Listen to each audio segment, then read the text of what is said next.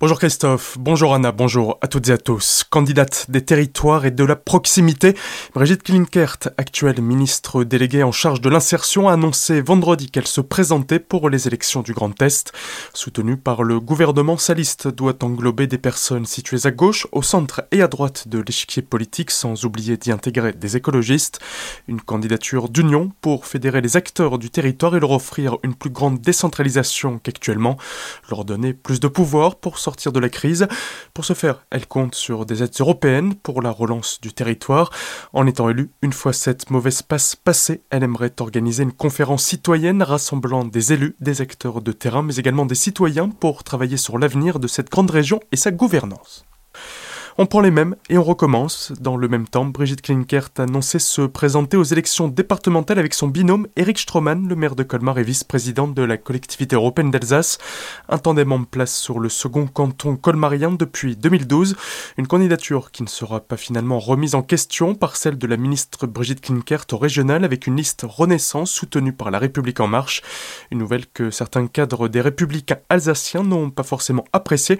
Qu'importe pour Eric Stroman, pour lui est une alliance de conviction, objectif toujours affiché pour lui la sortie du Grand Est. Rotner soutenu par l'UDI et les Républicains. Les deux partis politiques qui s'allient habituellement lors des différents scrutins l'ont récemment annoncé, bien que Jean Rotner, l'actuel président du Grand Est, n'ait toujours pas officialisé sa candidature pour les régionales.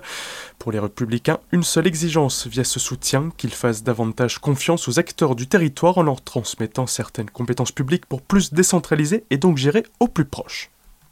Lui, en revanche, n'y retournera pas. Olivier Solaire, le maire de Chervillers, président de la Comcom de Célestat et suppléant au conseil départemental de Marcel Boer depuis 2015, a déclaré vendredi dernier ne pas se présenter pour les départementales prévues en même temps que le scrutin régional, soit les 20 et 27 juin prochains. Face à de multiples candidatures de personnes du centre et de la droite, il refuse de se présenter car estime que cela ferait les affaires des extrêmes en perturbant cette élection locale. Bien qu'il ne se présente pas, Olivier Solaire a également affirmé qu'il ne prendrait pas position pour se tenir à notre candidat. Plusieurs manifestations ce samedi en Alsace à l'occasion du 1er mai, fête du travail. Après une année 2020 sans ce traditionnel rassemblement en raison de la situation sanitaire, les syndicats étaient de retour sur le pavé. À Strasbourg, 1300 personnes ont déambulé dans les rues du centre-ville. Dans le cortège, la CGT était majoritaire, bien que d'autres groupes soient aussi présents. Une trentaine de salariés de l'usine Knorr de Dupigain menacés de fermeture d'ici la fin de l'année ont fait le déplacement. Des militants écologistes étaient aussi présents, tout comme certains politiques tels qu'Europe Écologie Les Verts la France Insoumise ou encore des communistes. À Colmar, entre 150 et 200 personnes se sont retrouvées en début d'après-midi, toujours samedi, devant l'hôpital Pasteur pour ensuite se diriger vers les préfectures.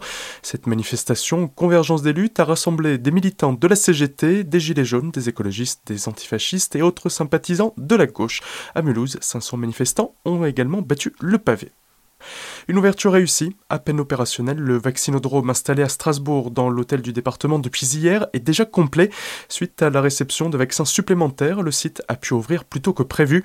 Entièrement géré par les pompiers barinois sous l'autorité de la préfecture et de l'ARS, ce centre peut actuellement vacciner jusqu'à 1000 personnes par jour. Mais ces créneaux de réservation ouverts jusqu'à demain soir sont déjà complets depuis hier. Si d'autres vaccins devaient arriver, il se pourrait que ce centre rouvre quelques jours avant sa mise en fonction permanente prévue au plus courant juin. À terme, 2000 personnes pourront y être vaccinées chaque jour jusqu'à la fin de l'été. Tout de suite, le retour de la musique avec Christophe et Anna dans la matinale. Très belle journée à toutes et à tous à l'écoute d'Azur FM.